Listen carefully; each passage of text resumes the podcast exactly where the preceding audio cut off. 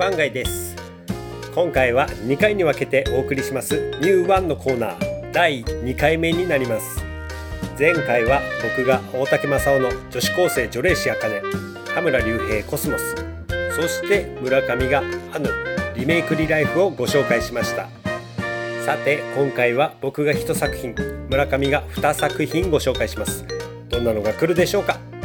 ではでは5月のニューワン第2回目お楽しみください。どうぞ。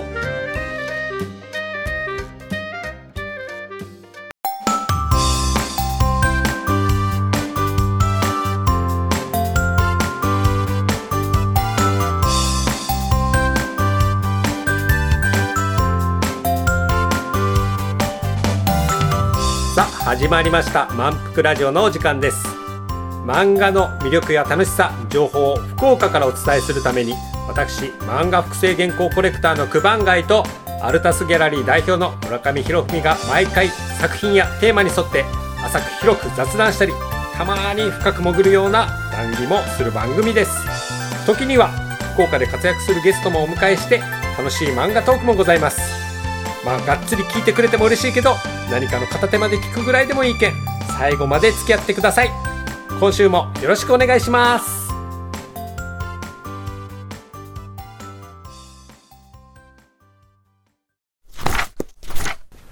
ニューワン後半戦始まりますはい。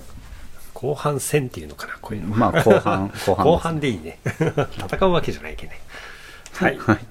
じゃあ村上さん、はい。はい、お願いしますはい。では、自分が後半一発目紹介するのは、はいタイトルが、うん薄墨の果て。薄墨の果て薄墨の果て。カタカえナで薄墨ーあ、そうですね。カタカナで薄墨の果てですね。で、作者の方が、えーい岩宗春夫先生。はいはい。で、出版は、えー、春田ですね。春田コミックス。うーんですね、はいうん。です。また春田がいいものを出してきましたねそうですね、んうんしゅまあ、第1巻が4月に発売されたばかりということで、はい、自分も一応コミックスは買ったんですけど、まだしっかり読めてないので、まあ、1話をベースとしたお話であの紹介をさせていただくんですけども、はい。まあ、あの一番分かりやすいところで、えーまあでも他の漫画で例えるのも申し訳ないですかね、まあ、ポストアポカリプス、まあ、ディストピアものというかうん。人類が死滅した後の話みたいな感じですね。うーんじゃあもうスタートからそういうディストピア感がもそうですね。はい。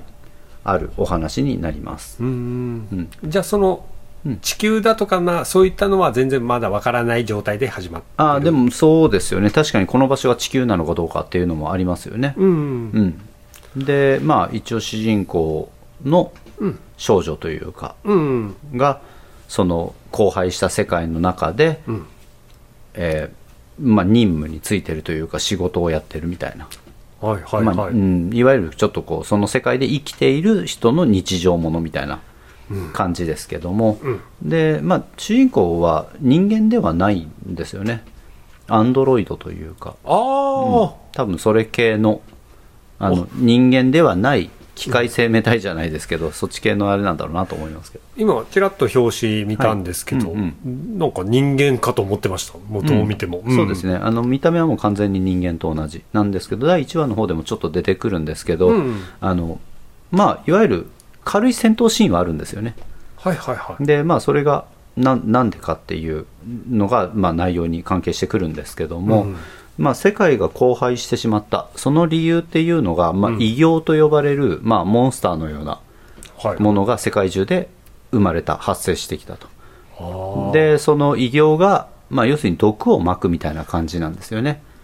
でその毒素にやられた人間は体の一部が硬化していく鉱物みたいに結晶が生まれていてはあ。その結晶病という病に侵された人間はどんどんどんどんその亡くなっていく結晶病。結晶病ですね。結晶ってあの結晶ですよあねの結晶ですね、まあ、体の中とか、まあ、体がそういう結晶化していくみたいな。あの鉱物みたいな。鉱物みたいに。えあのあれが、はい。からまあ体からが出てくる。出てくる、まあ、体の一部がそういうふうに結晶化してしまってはいはい。なくなるっていううん。病気にかかってしまう。でその血小病をまき散らしてるのがその異形まあ断罪者と呼ばれるはいあの、はいうん、ものたちですけども。うん。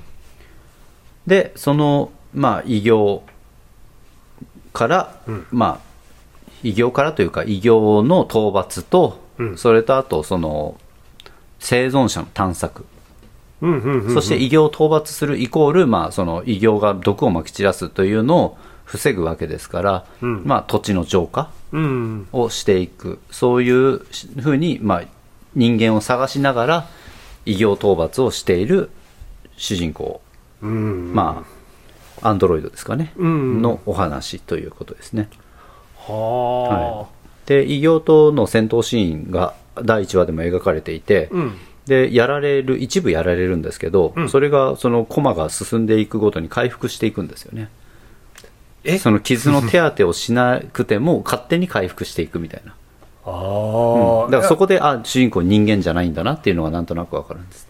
あじゃあまあたえ戦い方はもう、あれ？シンプルにうん。もう武器を持って、あ、もう銃で撃つみたいな感じですけどね。はいはいはいはい、その銃がまたちょっと、あの、ブラムっぽくて。あ はい。あの、二瓶勉さんのうん。ブラムに出てくる、あの、重力子放射線射出装置みたいな、ああいう銃を持って、うん。あ、あんな機能はないですけど、うん。あんな重力子を発射するような機能はないですけど、うん。形がちょっとそれっぽいんですよね。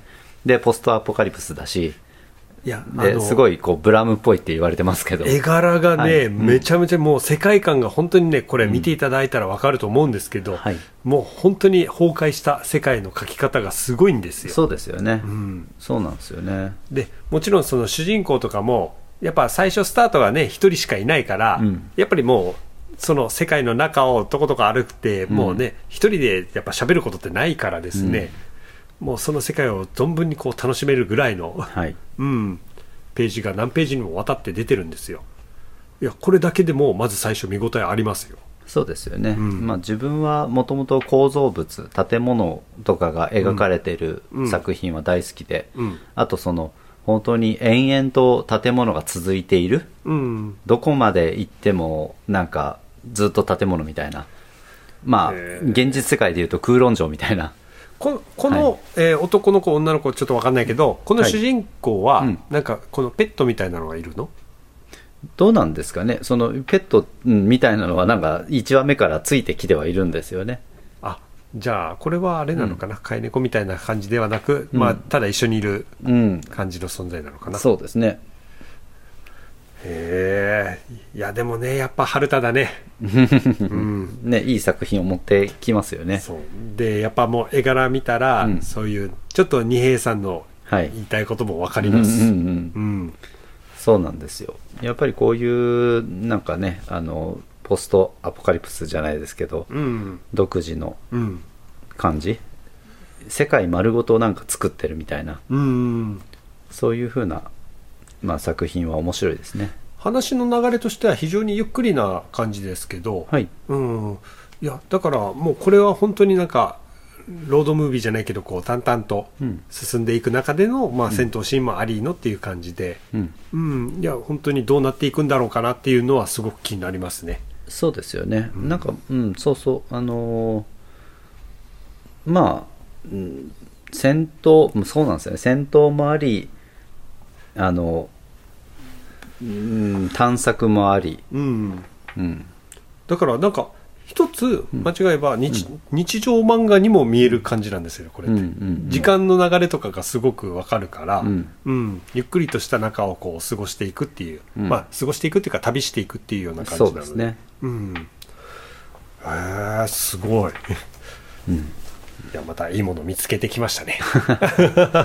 そうですね。いやなんかやっぱりねこういうなんか建物が延々とこう続いてるような世界を描いてる作品あとそれがなおかつ荒廃してるみたいなのはロマンですね。そうだから村上さんの中で引っかかるワードが、はい。ディストピア感と構造物。あそうですね。構造物建物、うん。そう、見事に入っておりましたそうですね。まあまあまあ、なんだかんだ言って自分建築学科卒業ですからね。はい。だからやっぱり建築系は大好きなので。そうですねやっぱ引っかかりますもんね、はい引っかかりますね。うん。じゃあありがとうございますはい。じゃあ続きまして私はい、はいあの3作品目いかせていただきますはいお願いしますはい。えー、こちらですね、4月18日に一巻が発売されたばかりの漫画です。はい。はい。なんと2回目のグランドジャンプ。グランドジャンプ。はい、先ほど女子高生女霊師茜をはい。グランドジャンプの紹介しましたけど、はい。こちらもまたグランドジャンプからです。はい。あの、巨匠、森田正則先生による、はい。はい。あの、サスペンスホラー、はい。ザシス。うーん。もうね、はい。森田正則先生といえば、ん。ロクでなしブそうルース、ですよね。うん。ルーキーズ。はい。まあね、そういうね、あの、ちょっと、ほら、やんちゃな高校生たちを描いているイメージ。はい。まあ、あの、べしゃり暮らしもそうなんですけど、ちょっとやっぱりやんちゃな人たちを描いてるイメージあったんですけど、ん。もう、ザシスに関しては、はい。もう完全にそのサスペンス、うーん。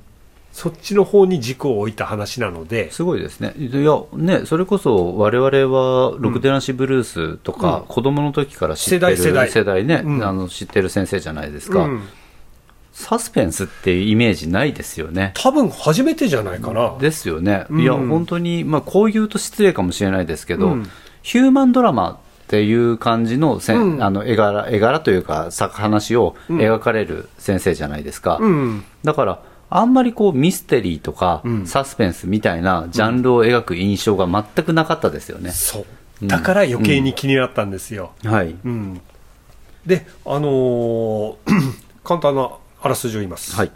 あの中学校の教師山内海っていうのが主人公ですね、うん。うん。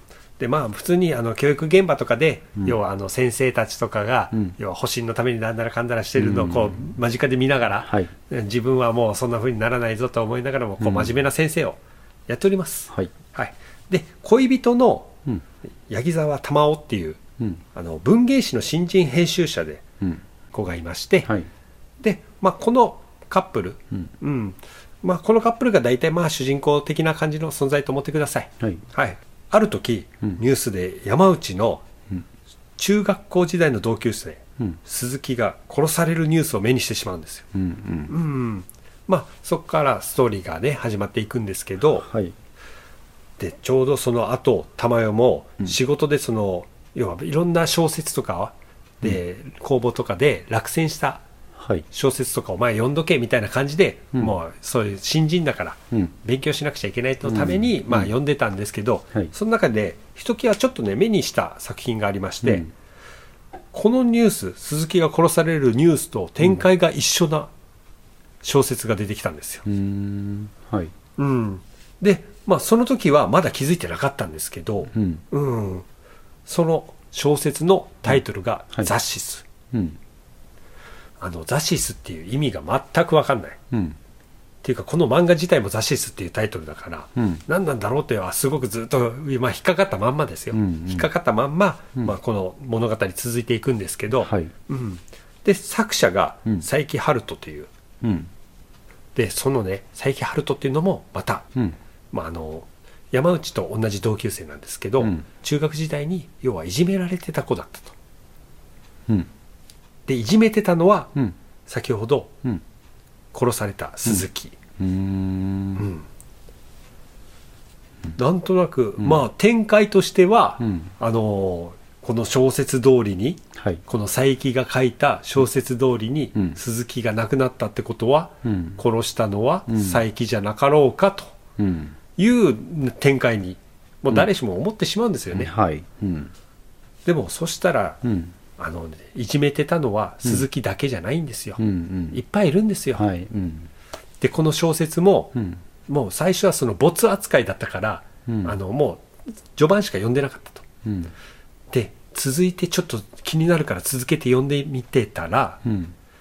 またもう一つの殺人が書いてあったんですよ、その殺人もそのいじめてたクラスメイトの名前が出てきたという、うん。うん、そしてねちょっとだんだんだんだんもうこれはちょっと確信犯じゃないのかっていううん。流れになっていくんですけど、うん。ですけどうん。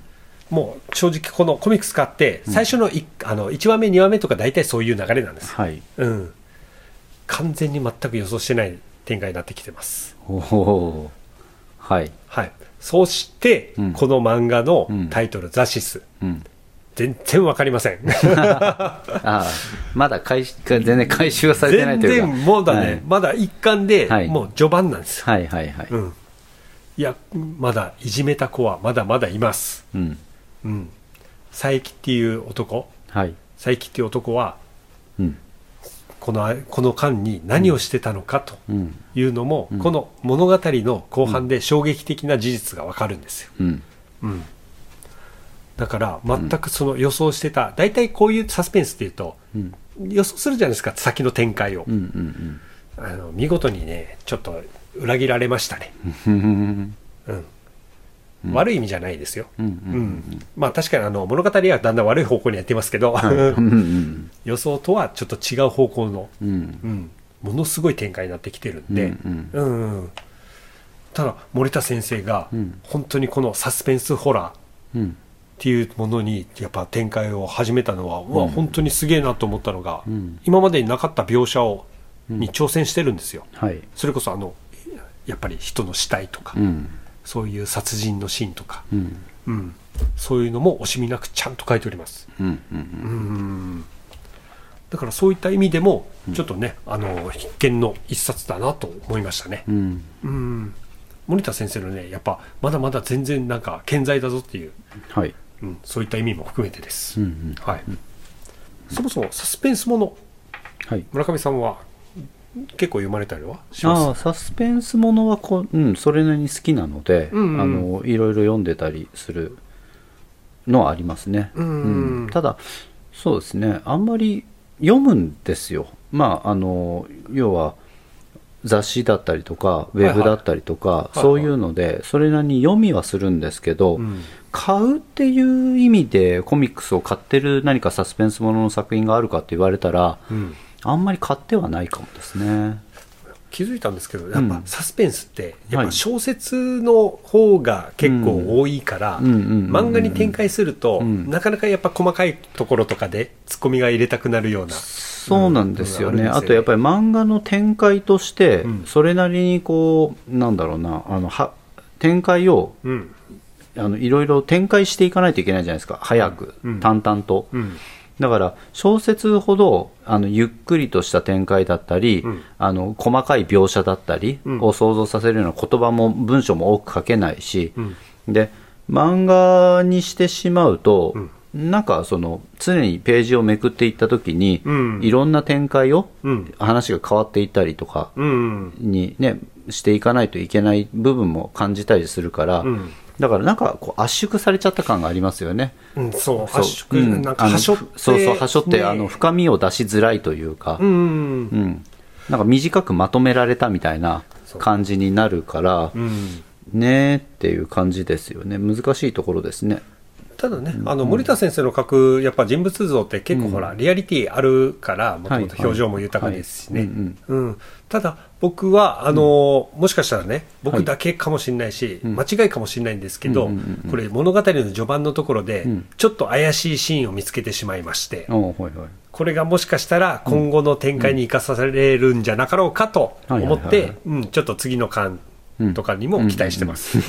はいそうですね、うん。いや、サスペンスって本当そうなんですよ。なんか、ほら、進撃の巨人とかで、さらっとこう、ネタバレとか言うてるシーンとかうん。が、後々実はすごいこと言ってることっていう、あるじゃないですか。うんうんう。ん。それぐらい自然な感じでうん、あの、雑誌の方で序盤でちょっと出てるのがあるんですよ。うんうんうんこれもしかしたら読者気づいてないかもしれない。うんうんうんうん。うん。っていうぐらいの感じで。へだから、まあ、でもサスペンスってそういった意味で、あの作者の画力とか、うんやっぱそういったのも問われる非常に難しいジャンルだなとは思いました。うんうんだから今回のこれあの雑誌は、うん。全然森田正則先生、うん。いい感じで出てます。はい。そういった意味でもぜひおすすめです。そうですね。いや、はい。本当ね森田先生のまあちょっと新しい挑戦というか、うん。面白そうですね。あの試し読みは、うん。グランドジャンプはいはい。のあのホームページで第1話読めますので、うんうんうん。はい、ぜひ読んでいただくと嬉しいです。はい。はい。以上です。はい。では村上さんよろしくお願いします。はい、えー自分が最後に紹介するはい。漫画は、まあ、はい。これは読み切りになるんですけども、はい。えージャンププラスはい。で読み切りでありました、えー土佐谷光先生のはい「ドロドロと長い話。ドロドロと長い話、はい」というお話です。はい、読み切りですね。読み切りです、うん。いやこれの話本当にそうドロドロと長い話っていうふうに書いてたので、うん。このタイトルだけで聞くと、うん。まあ本当にドロドロドロっとした感じのうん。なんか陰鬱なお話なのかなって思ってたんですよ。うん。なんかど、ね、そういう陰鬱な感じで。怪談話みたいにも聞こえますけどね。うん。なんかね、長々とだべるようなうん。お話なのかなって思ってたんですけど、うん。全然違う、本当に最後まで読むと全然違う印象になるお話で。ドロドロ感はない。うん。あというか、まあ、本当にドロドロは出ますけど、うんドロドロの意味がドロドロの多分うん。僕らの考えてるドロドロとは違うっていう。そうなんですよね。はいはいはい、で、まあ、どういうお話かと言いますと、うん。まあ、あの、えっ、と、何を伝えればいいかにあるんですけど、とりあえず人類が、うん。まあ、居住するうん。場所というものがある程度限られている、うん。あの海中とか地中のあのシェルターの中はい。で基本に生活していて、うん。地上はあの生活エリアとしては使えなくなってしまったとうん。いう世界のお話なんですよ。まあ、ディストピアですよね。で、ただ、なんでそういうことが起きたかというと、まあ、物語の中ではおよそ700年前に、あの腎臓のバクテリアとう、ん。あと、投棄されたナノマシンというものが複合されて、うん。あの出会ってしまったときに、うん。そのバクテリアですよね、ドロドロとしたバクテリアがうん。増殖をしていって、うん。そして人類の生存権を奪っていった。そのドロドロにある意味バクテリアなので、うん。バクテリアって肉食のバクバクテリアもあったりするわけなので、そうあるよね、うん。はい、なので、やっぱりそれに人類が絡め取られてしまうと、まあ、食われるというか、まあ。人類自体もその、まあ、対抗策がないみたいな状態になったわけですね。なんだろう目に見えるウイルスみたいな感じのイメージあるけ？どそうですね、うんうん。そういう世界のお話なんですね。じゃあもうちょっともう少ししたらディストピア感出そうな流れかな、うん。で、その、まあ、近域と呼ばれる、うん。あの地上部分、はいはそこに対して、まあ、その地上というものを、いうん。まあ、いろいろと研究したりとか、うん。まあ、ずっと地下とか海中で生活している人類で、そこで人類が新しく生まれてうん生活をしていったりするわけなので、うん。新しい研究とかになってきたときに、地上のものとか地上にあるものを研究したりするわけですよね。はいはいはい。なんで、それを回収する部隊だったりとか、うん。まあ、そういう、そこに行く人たちもいるわけ、研究者として関わる人たちもいるわけですよね。うん。で、そこに実習として、一番初め、主人公が子供の時に、うん。あの、地上を初めて見る、みたいな感じで。で、その地上で、えーまあ、望遠鏡というか、を使って見た時に、うん。その自分たちは、あの、実習で来てるんだけど、うん。あの自分たち以外本来いるはずのないその地上部分、近域に人がいるのを発見してしまうわけです。もうえそれはもう人の形をした、人の形をした、まあ本当に人だと思うような人がいて、うん。で、その人が、あの、まあ、その高いビルの上みたいなところにいるんですけど、うんそれがこう、地面に落ちるみたいな感じのを見つけて、うん。そこに救助に向かおうとするところから物語は始まっていくわけですね。うーん。で、その、ちえっ、と、救助に向かったら、まあ実際に人がいて、うん。で、ななんでこんなところにいるんですかと、ここは禁域だし危ないから、あのちゃんと避難しましょうと。うん。いうふうなところで連れて行こうとするんですけど、後から来た大人、先生が、んいや、もうこのこの方はもう全然あの大丈夫なんだと。うん。むしろこちらの方が失礼なことを働いたみたいで申し訳ありませんみたいな感じでその人に挨拶をするわけですね。うん。で、あの人は誰なんですかみたいな質問をするんですけど、うん。自分たちが今無事でいられるのは全てその人のおかげなんだと。えー。いうことを言われるわけです。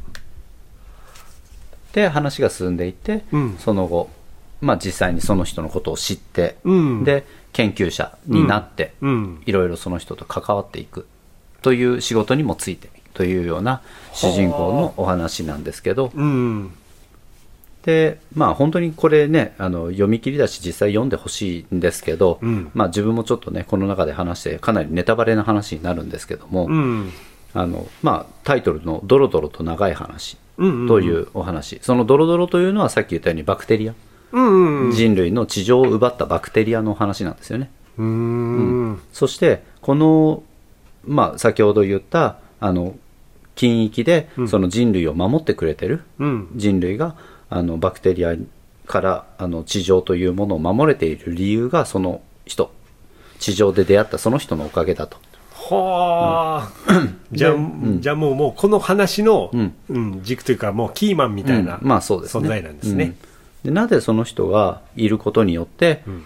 地上が守られてるのかというとその人はあのバクテリアに一度取り込まれてるんですよね。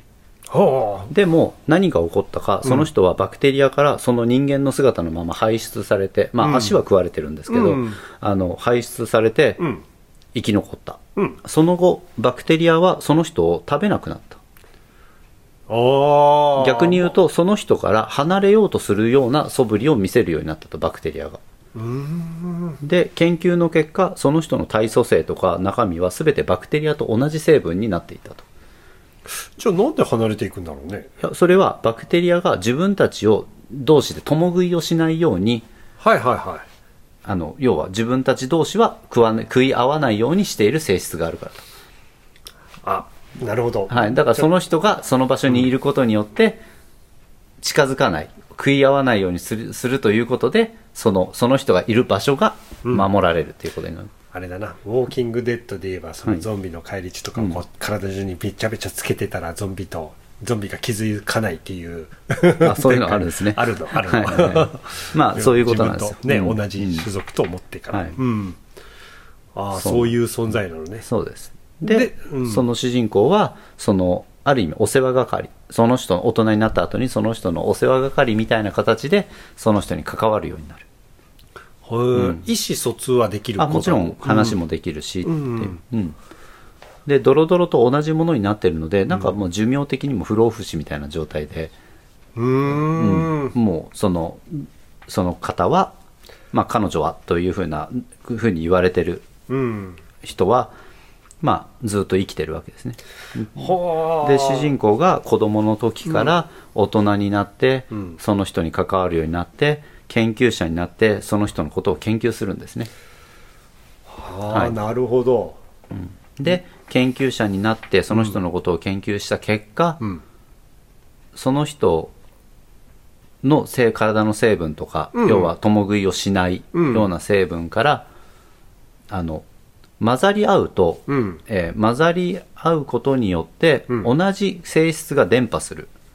ようなドロドロのなものを発見してうんある意味その人をその死なせる。うん。そのドロドロと混ぜて死なせるとその死んだという性質が伝伝播して世界中のドロドロを死滅させることができるんじゃないかと。は、いうふうな研究結果が出るわけです。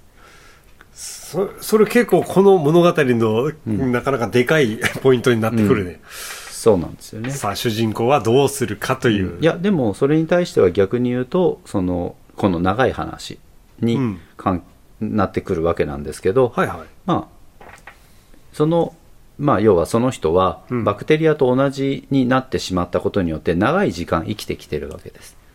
ああ、うん。ああ、その主人。公が大人になってうん。年を取っていってみたいなこともずっと同じ姿のまま見続けるようにずっと生き,、続けるある意味生き神様じゃないけどまあえ、そうなの、うんそういうふうな位置づけの人だわけですね。ははは。でまたその主人公はその人のことをある意味、まあ、尊敬して愛しているみたいな感じなんだけども。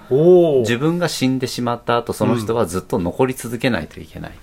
え、ちょっと待って、じゃあはい。話の最初の方に、あの、この人はものすごい人だぞって教えてくれたおじさんみたいな人いたじゃん。はい。その人はその前の、あどうなんですかね。そのあたりは、うん、とかんないですけど、まあでも先生って呼ばれてる人ですけどね。うん。でもそれが、まあ、ある意味その人がバクテリアと混ざり合ってうん死ぬことによって他のバクテリアも死滅させることができる。うん。つまりそのその人の長い時を終わらせることによって、うん人類も救われる。そうだよね。はい。で、その研究結果を出した主人公は、うん。その自分の、まあ、自分も年を取って、研究者となって年を取っていたりする、その研究結果を出した。うん。で、その自分と一緒に、ある意味その人を一緒に死にましょうみたいな感じに、別にその言葉があるわけじゃないですけど、うんそういうふうに長い話を終わらせるようなことになっていくわけです。はあ、葛藤するね、この漫画じゃ。そう。だからうんやっぱり、その、うんいや、そうやっぱりその大きな代償というものに対して、ううんん。そうでまあその主人公が別にそれで死ぬわけではないんだけども、うん。まああのその人を死なせることによってうん。人類も救われる、うん。うん、だからその長い話ドロドロと長い話に終止符を打つことができるみたいなことなんですね、これ、でも読み切りでしょ？読み切りです。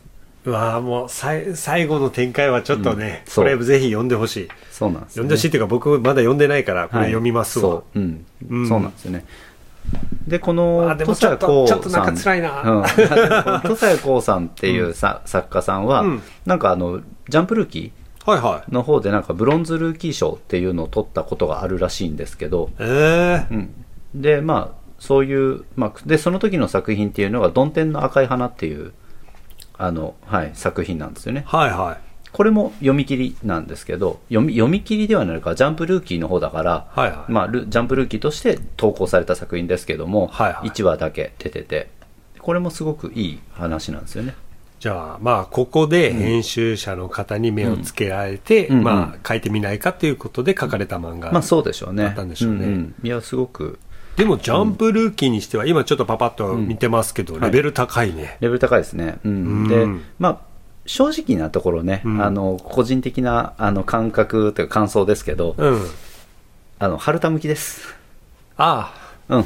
そうだね。そう。あの、うん申し訳ないけど、あの、集英社ジャンプというよりは、うんあの、春田に向いている作家さんです、この作家さん。そうだね。うんいやいや、絵柄も含めて絵柄も含めて、話のストーリーの性とか、うん展開とかが、春田向きだなってすごく思います。だってやっぱ友情努力勝利はちょっとなかなか見えてないかあとなん、なんとなく絵が、ら。うん。あの美大系かなと思うんですよね。美大芸大系かなと思うんですよ表紙の絵を見見る限りじゃね、うん。これなんかちょっと色彩の素晴らしさが。うん、ちゃんとあのそうなんですよね。絵画系の画材で描いてるだのかなっていうようなあのうん。表紙の描き方なので、うん。そうなんですよね。まあすごくあの今後期待のうん。ねいやいや、村上さんがね、やっぱそういうところにこう、ちゃんと目をつけてるっていうことは。いやでも最近すごくねその芸大美大出身の漫画家さん増えてきてるし、うん。あのそういう意味でねすごく、あの興味がありますねその作家さんの表現として、うん。うん、すごくいいなって思いますね。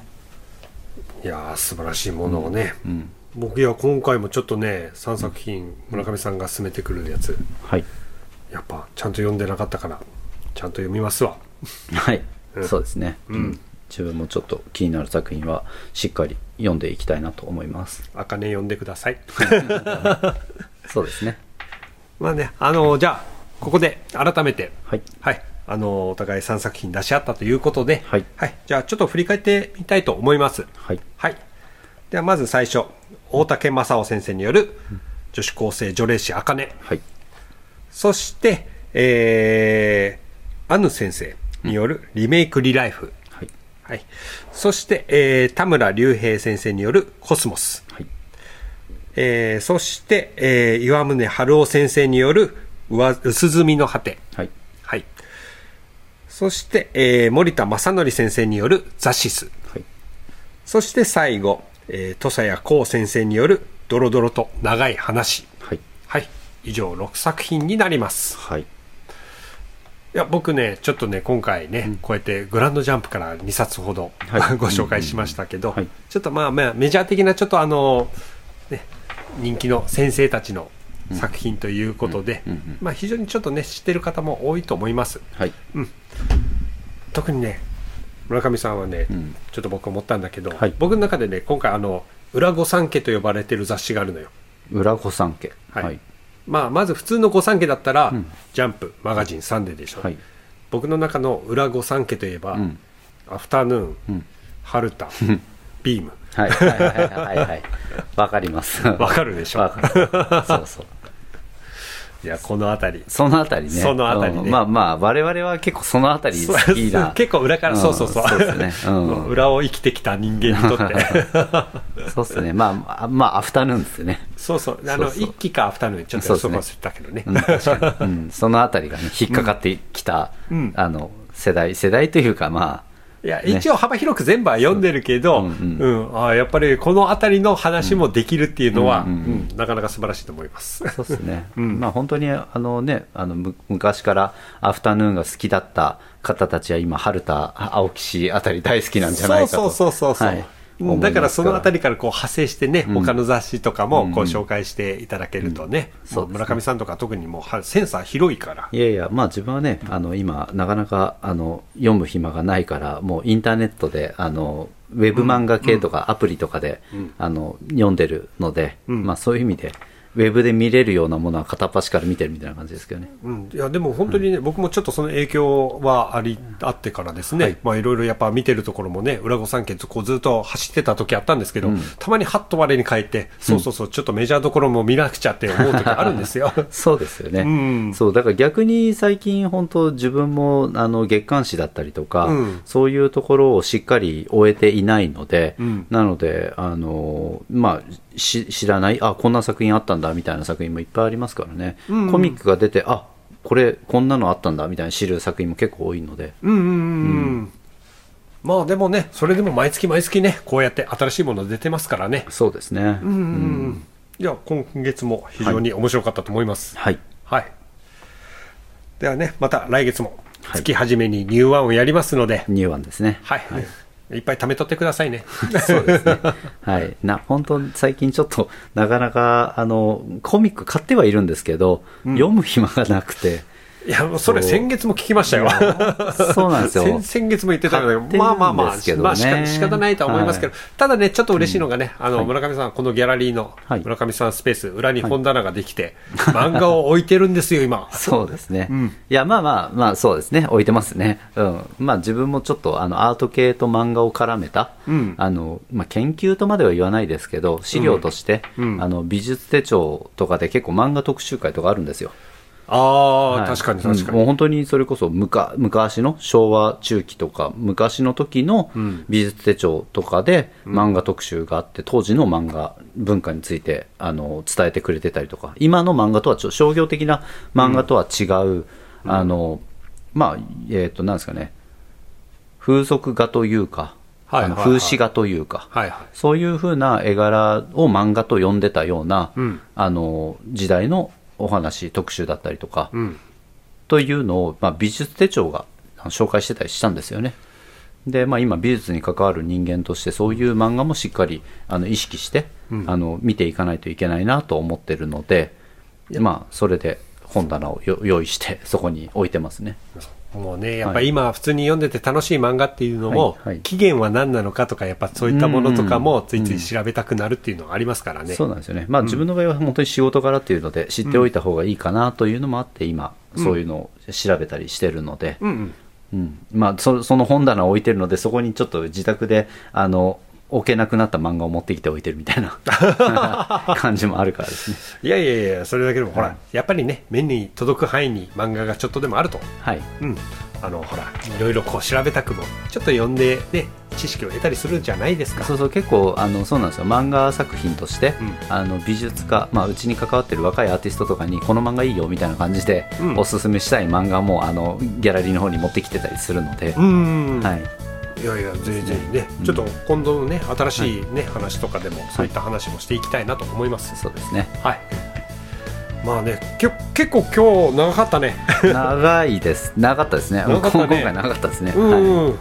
い。やもう本当ね、あの今後これ結構1時間超えコースとかもうん。なかなかのもんだから、ううん。んまあ、二分割してもいいかなとは思うけどでもやっぱ月始めはねニューワン、そうですね。ちゃんとうん。話していきたいと思いますので、はい。はい、来月もニューワンよろしくお願いします。よろしくお願いします。はい、以上ニューワンのコーナーでした。